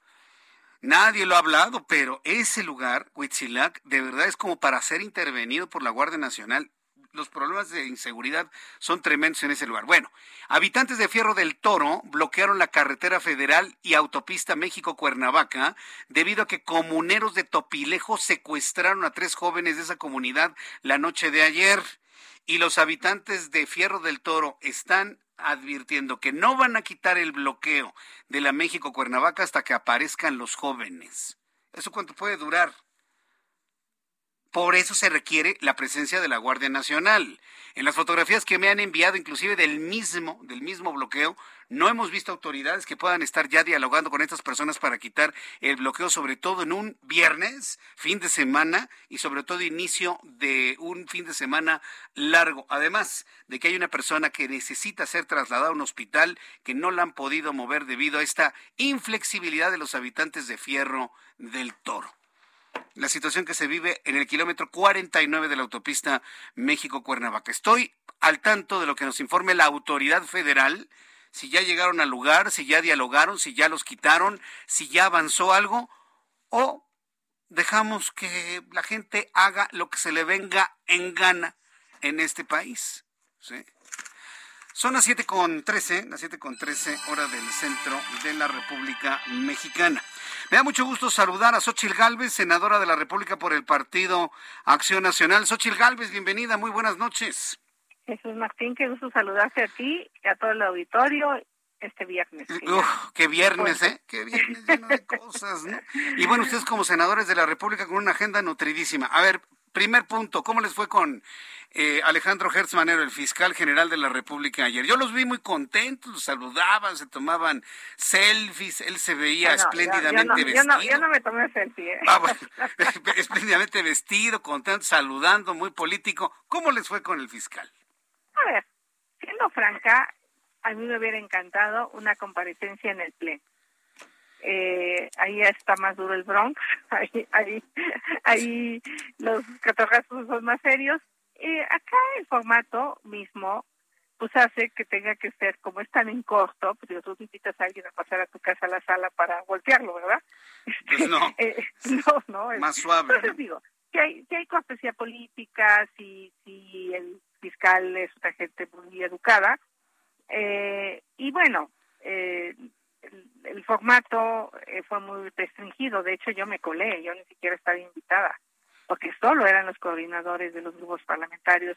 Y como yo había expresado mi enojo de que no pudiera escucharlo, pues dije, pues voy a ir y en una de esas espero que me dejen pasar y me dejaron pasar. Eh, otra, había otros senadores también, otro de Morena, este también ahí presente y una más el pesto, o sea, no fui la única que se coló. Pero eh, fue, una, fue una reunión técnica interesante porque pudimos ver temas muy concretos de la Fiscalía que la verdad no habíamos tenido un acercamiento desde que lo nombramos de cómo iba la reestructura de la Fiscalía, cómo iba el rezago de los asuntos, eh, realmente tener información de primera mano de todo esto fue fue importante, fue interesante, nos dejó retos, por ejemplo, pues el fiscal habla de que mientras no le entremos al tema de justicia cívica va a ser imposible pacificar al país eh, porque muchos de los delitos grandes empiezan en las calles. Entonces creo que ahí tiene muchísimo razón el fiscal. Hay una reforma constitucional que yo presenté que se aprobó en la Cámara, pero en la Cámara de Diputados no ha salido. Y ese es un tema que el fiscal puso especial interés en que lo trabajáramos. Pasando a los temas polémicos, obviamente se tocaron casos como el de Ayotzinapa, como el tema de los periodistas, como el tema de eh, Odebrecht, eh, que son temas más políticos, el propio caso de Rosario Robles, este y que es el de la estafa maestra, y luego finalmente se tocó el tema, bueno, antes que todo se tocó el de las intervenciones de las llamadas telefónicas. Ese fue uno de los temas más importantes. El primero, ¿no? El primero, sí. ¿Y qué dijo? Es, e, ese pues dijo que primero que pues todo parece indicar que no es de fuera, eh, que las investigaciones están a todo lo que dan y sí dejó claro que no es cualquier cosa grabar al fiscal general de la República, porque ellos manejan información súper privilegiada, súper confidencial y es muy delicado y es muy grave que alguien Pues esté escuchando. la única persona que puede intervenir al fiscal es alguien equivalente al fiscal o que esté por arriba del fiscal. Eso es de, lógica elemental y bueno, pues finalmente es un delito. Y nos dijo que pronto vamos a saber quién fue. Ah, eso, nos parece muy bien. Pero del contenido de lo que se dijo, ¿cómo tuvo acceso al proyecto del, del ministro Pérez Dayán? Asegura, y mira, yo he escuchado a los dos, escuchado a las hijas de la señora que está en la cárcel, que por cierto estoy segura que va a salir muy pronto, este, porque el delito que él trata de configurar este, es inexistente, y ya lo advirtieron varios ministros, y el fiscal está convencido que su hermano murió por un descuido. Lo dice con un convencimiento absoluto. Eh, eh, yo creo que todas las personas cuando llegan a la vejez, yo tuve el caso de una tía que cuidé hasta el final, ya no se quería bañar, ya no quería comer, es, es muy difícil y seguirla teniendo en un hospital internada es muy complicado. Entonces, él jura, y, o sea, su percepción es que fue un descuido de su pareja o de las personas que lo cuidaban y por eso llegó a ese estado eh, de deterioro. Eh, está consciente que hay un fallo de la Corte inapelable, eso está consciente. Eh, está, yo lo vi pues, hasta, él, él dice que ha sido descalificado insultado. Ahora, yo, esa es una opinión personal, no pasó ahí. Qué difícil es decir, hasta aquí soy fiscal y acá soy persona. Yo estoy segura que por eso, si el fiscal pide el documento de la corte, pues se lo dan. Pero si hubiera sido un hijo de vecino, no se lo dan. Y eso es quizá algo que el fiscal tiene que entender, que si su personalidad, el ser titular de la fiscalía, lo ubica en una posición de poder que no es justo en un pleito de pares, ¿no? O sea, porque, este, pero bueno, yo como no soy juez ni soy nada, la Corte decidirá quién de los dos tiene la razón. Sí, pero pues siente un precedente, ¿no, Xochitl? El, el que tiene poder, sí, y, yo creo que esto es, esto es lo más delicado de todo el asunto, ¿no? El poder lo tuvo alguna vez el PRI, lo ha tenido el PAN, ahora lo tiene Morena. Y Usar el poder para beneficio propio, ¿no? Y siempre han accedido los expedientes, yo creo, ¿no? Por eso se pues quejaba. ¿no? Este, y eso se tiene que acabar. Y eso no puede seguir. Yo lo que dije y lo sostengo es que a lo mejor lo ideal es que separes del cargo dos meses, no, no renuncias, atiendes tu asunto y vuelves, ¿no? Eso para ¿Se le planteó? Lo, no, yo no se lo planteé, pero yo se lo dije en un tuit. A mí no me dejaron hablar. Ah. bueno, pues todos querían ahí platicar con el fiscal, ¿no? Ahora, al, final, al final, yo le entregué un documento con los asuntos que quería tratarle. Yo quería tratar el asunto de las personas que fallecieron por una imprudencia médica, así como su hermano falleció, y él asegura que fue una desatención. Imagínate las 10 personas que fallecieron en Tabasco porque un bandido compró heparina contaminada. Ah, sí, lo recordamos, ¿eh? Se murieron 10 personas y no hay una persona en la cárcel. Y esas familias están ávidas de justicia. Imagínate los 15 familiares de las personas que fallecieron en el Seguro Social porque se inundó y murieron asfixiadas. Falló la planta de emergencia. Porque un personaje que no hizo su trabajo abrió las compuertas del drenaje profundo e inundó Tula sin avisar a Protección Civil. ¿Por qué murieron 137 personas en Tlaulilpan? Porque alguien no hizo su trabajo de protección civil. Efectivamente robaban combustible, pero no tenían derecho a morir quemadas. Tenían derecho a que las detuvieran y las pusieran a disposición del Ministerio Público y seguramente les hubieran salvado la vida. Pero no morí quemadas, sí. Toqué el caso de Manuel Bartlett, las 25 casas, ahora que está de moda que nos digan cuántos departamentos tiene Loret, ya sabemos cuántas casas tiene Manuel Bartlett y no se ha hecho absolutamente. Los sobres de dinero de Pío López Obrador, eh, el caso de la Casa Gris, o sea, son los temas que yo traigo, que he denunciado y que sí quiero que la Fiscalía atienda, al igual que los corruptos del pasado. al igual. Ahora, en el caso del, del fiscal Xochitl, tengo la impresión de que salió bien librado. A lo mejor no fue un día de campo, pero, pero salió bien librado. En ese formato iba a salir bien librado, por supuesto. Pues en ese formato es un formato amable. No, ahí nadie le iba a, insultar en la cara, pues lo tienes a tres metros. Dice, sí, fiscal también. ¿Quién miedo. Pues... o sea, no, no digo, yo no le tengo miedo, por supuesto, pero, o sea, o sea Pero sí sorprende, ¿no? El poder que ha acumulado un Alejandro Gersmanero, ¿no, Xochitl? sí, sí impone, sí impone. O sea, sí impone. sí. O sea, eso hay que, hay que reconocerlo, ah, impone.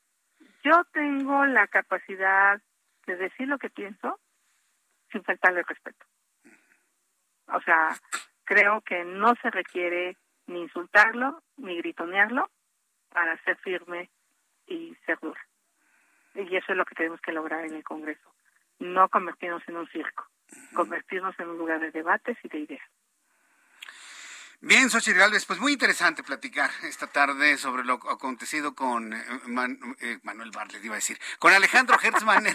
Se me escurrió el inconsciente, ¿no? A ver si un día platica así Manuel Barlet con ustedes, ¿no? ¿O qué? A ver si un día, a ver, e-, es importante, yo ya pedí que venga porque las tarifas están por las nubes. Sí, están de electricidad sí. y CFE cada vez compra más barata la luz, entonces habría que ver qué está pasando. Bien, Xochitl Alves, qué, qué, gusto tener la oportunidad de platicar en esta ocasión. Buen fin de semana largo y nos saludaremos en una oportunidad futura, Xochitl. Gracias, un abrazo. Un abrazo, fuerte abrazo. Xochitl Galvez, senadora de la República por el Partido Acción Nacional. No, hombre, se platica con Xochitl bien sabroso. Mire, ya, ya, estaba hasta a punto ya de pedir cafecito aquí, pero tenemos otros asuntos que comentarle en el Heraldo Radio. Cuando el reloj marca las 7 de la noche con 23 minutos es la es la hora del centro de México. El termómetro en este momento está en 22 grados. Eh, sigue cerrada la autopista México-Cuernavaca. Sigue cerrada la autopista México-Cuernavaca. Espero tenerle información desde el centro de la noticia. Entiendo que se está desplazando al lugar. Ángel, me decías, eh, Mario, Mario Miranda, espero, que, espero que llegue para que nos diga exactamente qué es lo que ve. Hasta el momento seguimos con el esquema de bloqueo intermitente. Por momento se abre, por momentos cierran la autopista. Los habitantes de Fierro del Toro quieren que aparezcan tres jóvenes secuestrados en la región de Huitzilac y no van a liberar autopista hasta que aparezcan los jóvenes. Después de los anuncios le tendré una actualización de lo que está ocurriendo en este lugar. También los números de COVID-19. ¿Puede creer que ya van a dar las siete y media? Ya estamos en la parte final de nuestro programa. Y le invito para que me escriba a través de Twitter, arroba Jesús Martín MX y a través de YouTube en el canal Jesús Martín MX.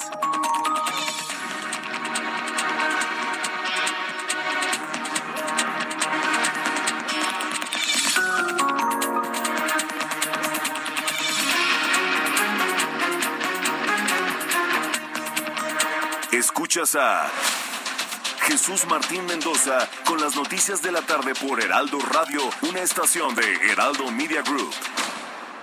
Heraldo Radio. La HCL se comparte, se ve y ahora también se escucha.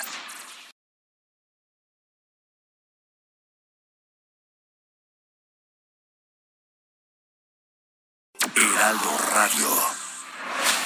Escucha las noticias de la tarde con Jesús Martín Mendoza.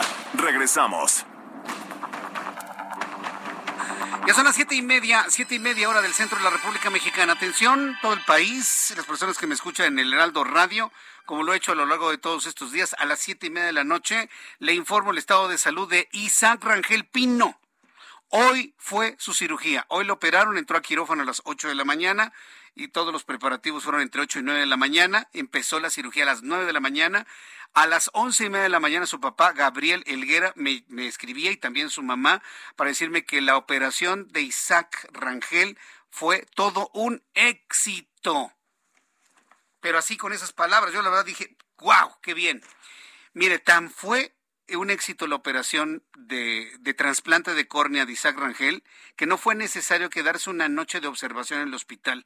En este momento Isaac está en su casa con los cuidados de su mamá, con los cuidados de su papá, que por cierto, debo decirle que el, sindicato para el cual trabaja Miriam, Miriam Pino, ¿sí? le ha dado todas las facilidades para atender a Isaac.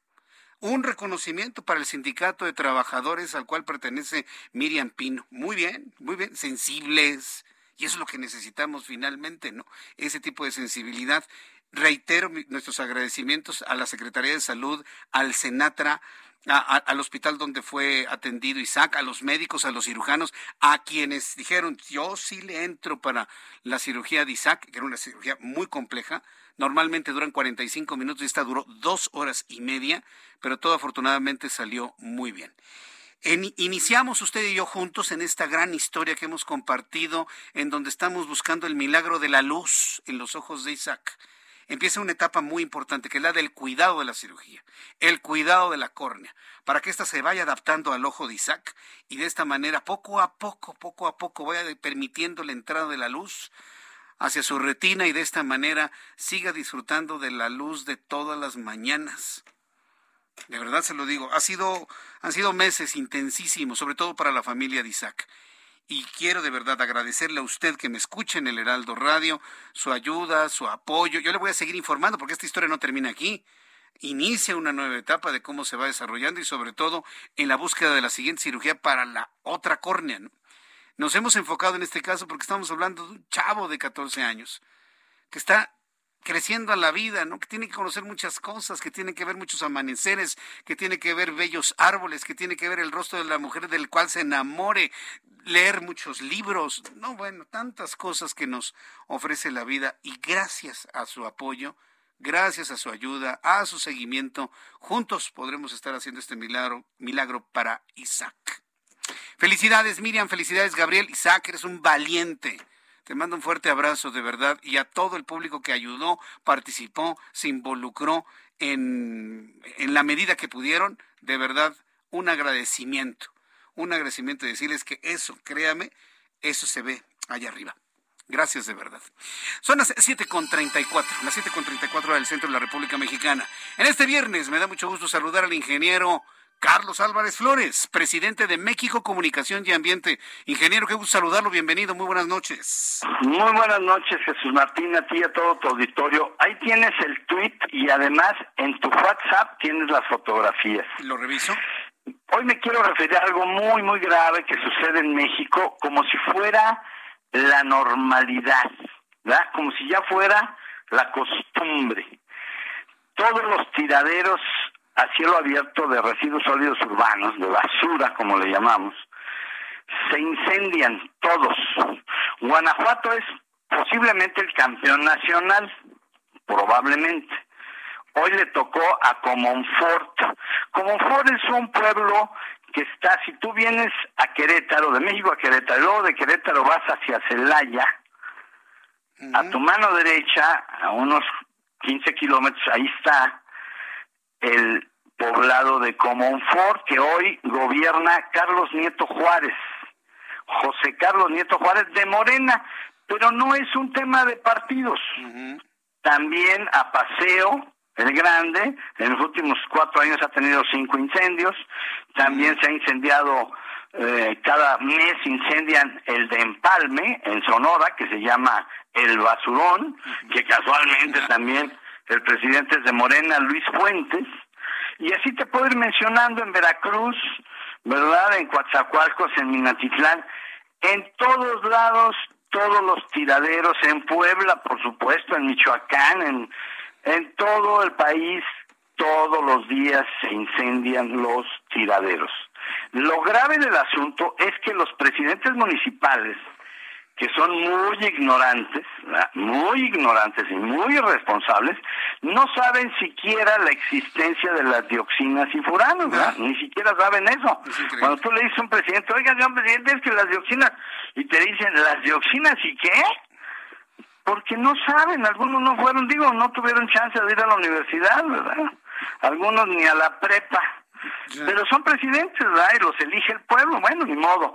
¿Ellos qué van a saber del convenio de Estocolmo? ¿Y qué van a saber que está prohibido en el artículo 100 de nuestra Ley General para la Prevención y Gestión Integral de los Residuos desde el año 2004, hace apenas 18 años, artículo 100 dice prohibido la incineración de residuos a cielo abierto se está refiriendo a estos mugrosos tiraderos que tenemos hoy. Nada más tenemos 1.643 tiraderos.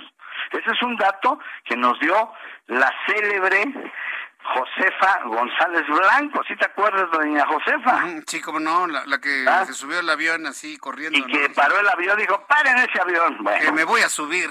Me voy a subir yo. Entonces, ella es hija de aquel célebre también, que acaba de morir hace poco, Patrocinio González Blanco, gobernador por el PRI de Chiapas. Pero bueno, entonces, este dato de los 1643, hay más, ¿eh? Pero me quedo con los 1643, que es un dato oficial que publicó precisamente en mayo del 2019, doña Josefa, antes de irse, antes de que se fuera.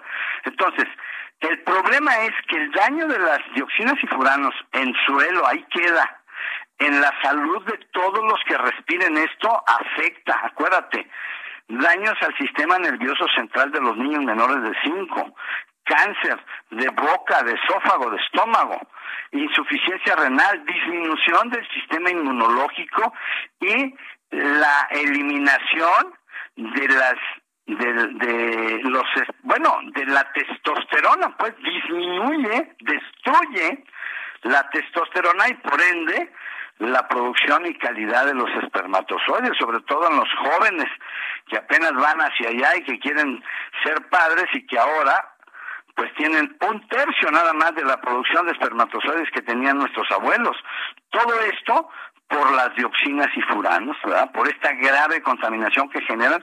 No sé si ya viste las fotografías, las tienes en tu WhatsApp sí, sí, son y, y, están en el Twitter también. Sí, sí, las Bueno, imagínate que la contaminación llegó hasta Celaya, que son veintitantos kilómetros.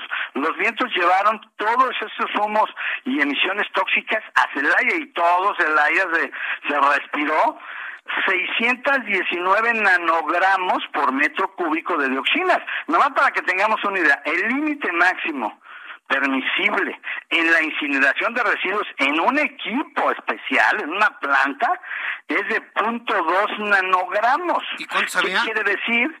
Si Pitágoras no se equivoca, si tú divides 619 entre .2, pues te da 3095. O sea, 3000 veces arriba del nivel de seguridad para que tengamos la idea del daño. Y en el Twitter en un Twitter anterior no en el último sino en el otro estoy poniendo precisamente esa cifra que la tomé de un documento que se llama Plan Nacional de Implementación del Convenio de Estocolmo que es un tema oficial en donde ahí se registra cómo se pueden generar hasta 619 nanogramos por metro cúbico de dioxinas cuando se quema este tipo de residuos, porque aquí hay plásticos, hay PVC, hay todo el mugrero que te puedas imaginar y por lo tanto la contaminación es enorme, gigantesca, dantesca diría yo, dantesco el, el escenario, ahí están las fotografías. Pero ¿sabes qué hace la, la federación? ¿Sabes cuánto se preocupa la Secretaría de Salud por esto? ¿O cuánto se preocupa la Semarnat por esto? ¿O la Procuraduría Federal de Protección al Ambiente?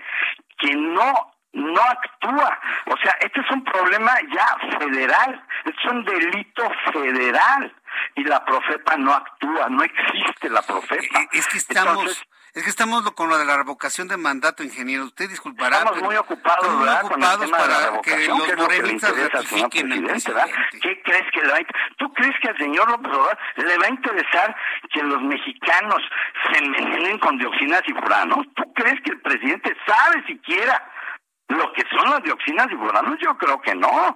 Yo creo que el presidente que tenemos y la secretaria que tenemos y el secretario de salud que tenemos, yo creo que no saben, ¿verdad? Ni modo, pues eso es lo que hay, como dicen en el norte, pues es lo que hay, Álvarez, es lo que hay. o sea, eso es lo que nos damos los mexicanos, unos gobiernos ignorantes y responsables. Y los daños a la salud, ¿quién los paga? Esa es mi pregunta.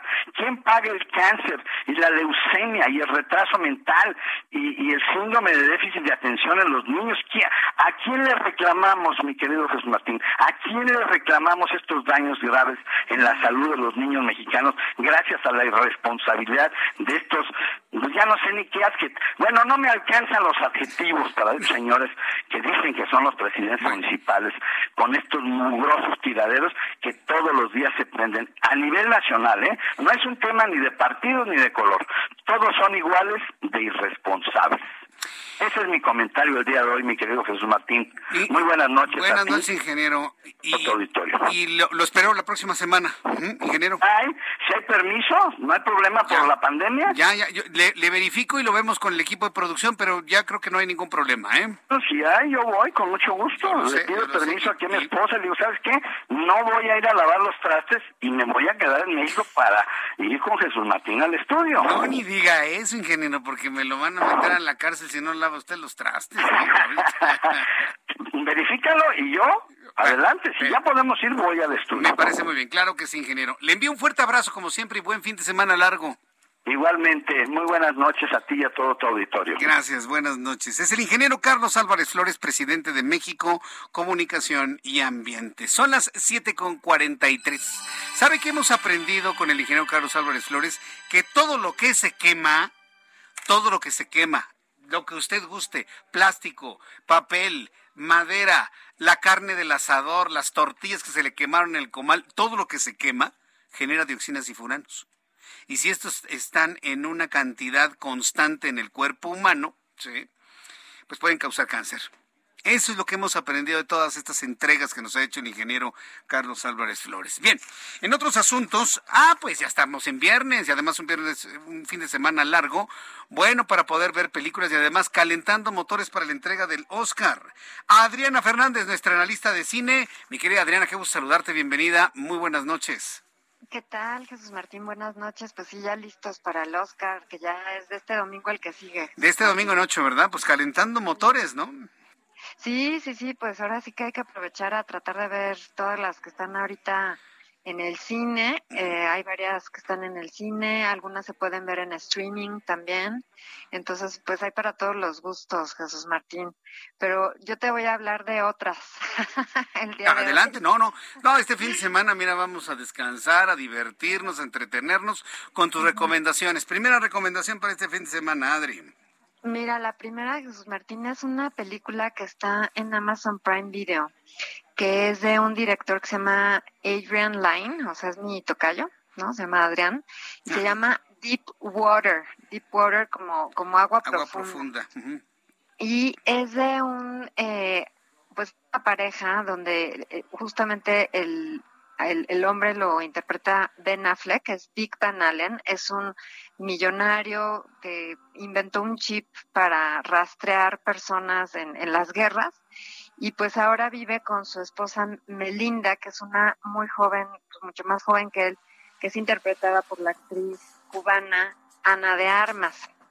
Entonces, bueno, pues aquí básicamente es una relación como muy complicada entre ambos, ¿no? Un poco enfermiza, donde Melinda se la pasa saliendo, bueno, en fiesta a la que va, fiesta a la que se liga a alguien en la fiesta, ¿no? O tiene un amigo que lleva, y pues Ben Affleck que se pone como muy celoso siempre, ¿no? Y es como un thriller, o sea, es un thriller, el, el tema es básicamente como que de repente algunos de estos hombres van a empezar a desaparecer y pues todo, todo está muy sospechoso, por así decirlo, ¿no? Y fíjate que, pues yo me esperaba grandes cosas de esta película porque, pues es el autor de nada menos que Atracción Fatal. ¿Te acuerdas de esa película con eh, Glenn Close y con Michael Douglas?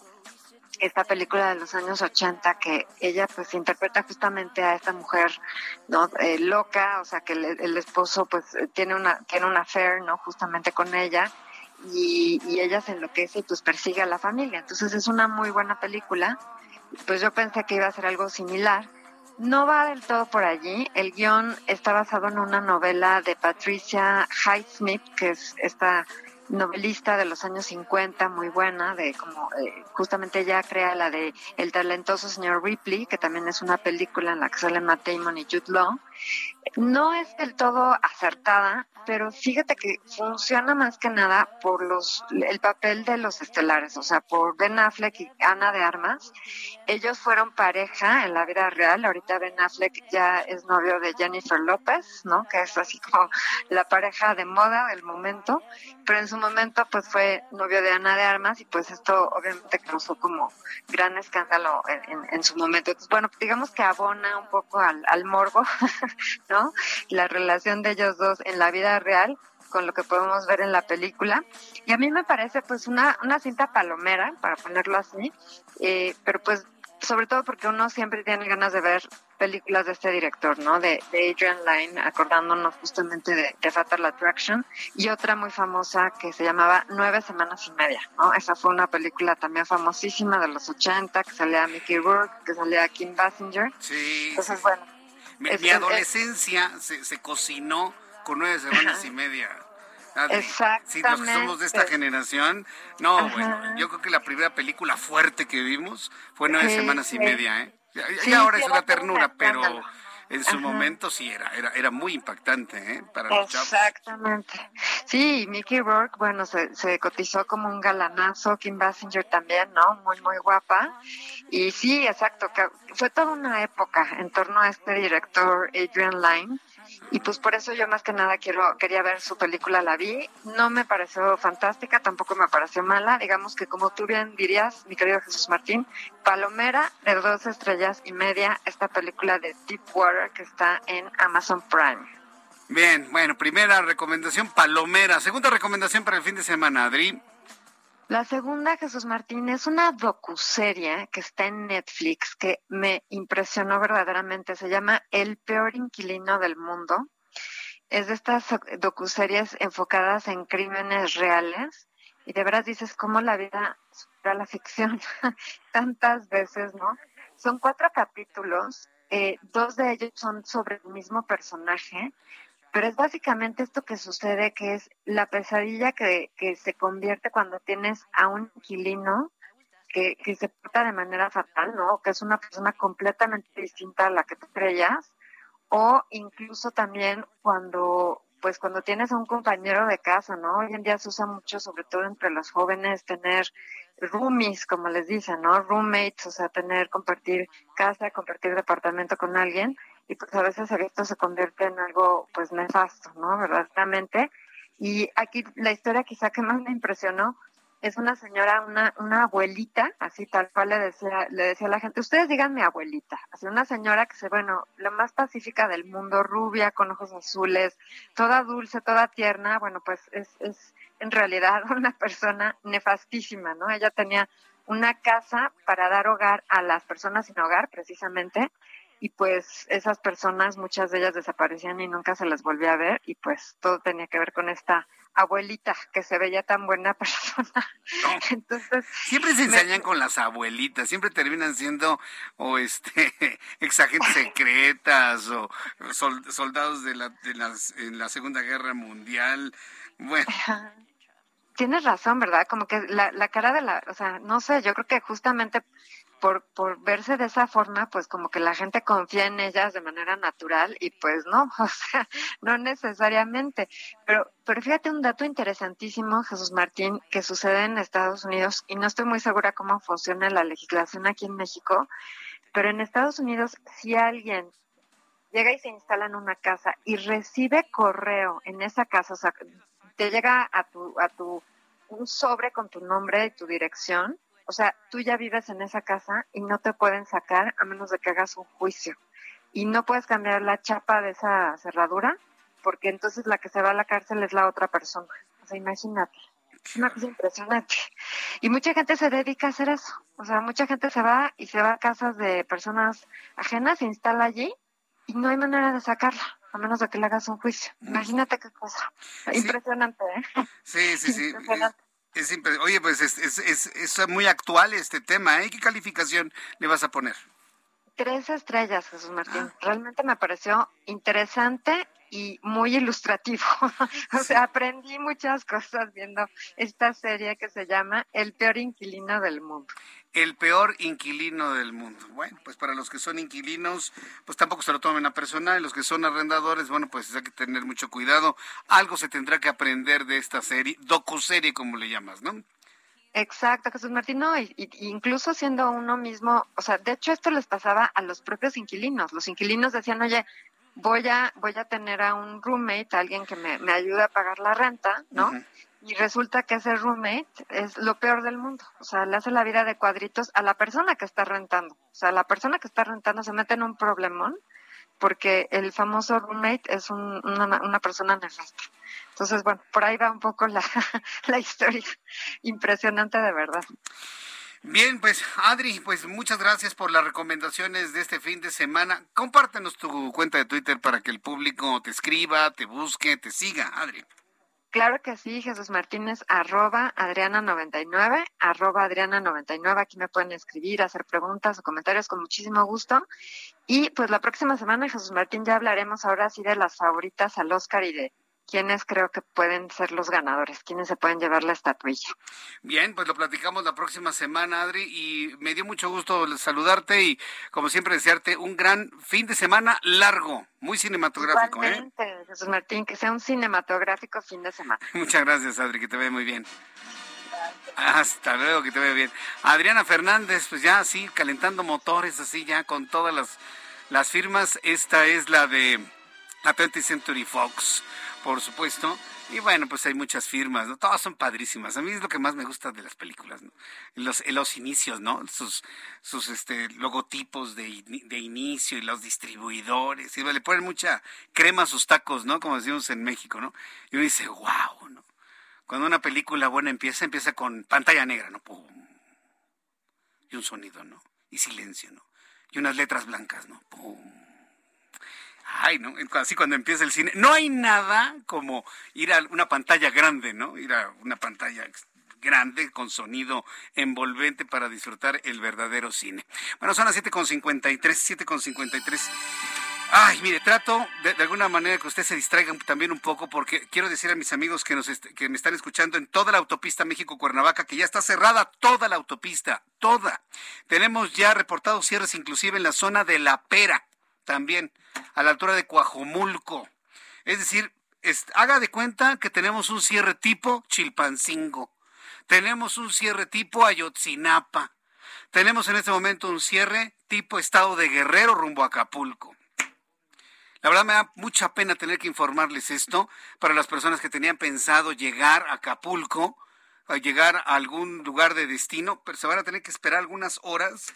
O, y bueno, pues la Guardia Nacional va llegando, pero pues no han podido avanzar absolutamente en nada. Ya hay personas en este momento que están sumando dos horas y media completamente detenidos en la autopista. Ya hubieran llegado a Cuernavaca, ya hubieran llegado a Tequesquitengo. Vamos con Mario Miranda. Tenemos unos segundos, Mario Miranda. ¿Qué es lo que observas en el lugar? Adelante, Mario. ¿Qué tal, Jesús Martín? Buenas noches. Pues aquí nos encontramos, seguimos aquí en la caseta México Cuernavaca, y es que continúa el bloqueo en el kilómetro 49 en dirección hacia Cuernavaca, pero en estos momentos podemos apreciar que las garitas, las, casetas se encuentran cerradas, no están permitiendo el paso de los automóviles, se encuentran varados, pues desde aquí desde la caseta hasta la estación del ya entiendo. el caminero. esto es importante, está cerrada la caseta porque no tiene ningún sentido que pasen los autos porque está cerrado más adelante en el kilómetro 49. Gracias por la información, Mario. A ver, señoras y señores, no vayan a Cuernavaca en este momento, no se vaya a quedar atorado en el tránsito. Están cerradas las casetas, no están dejando pasar a ninguna persona por el cierre en el kilómetro 49. Ármese de paciencia. Buen fin de semana. Nos vemos el martes. Esto fue Las Noticias de la Tarde con Jesús Martín Mendoza. Heraldo Radio.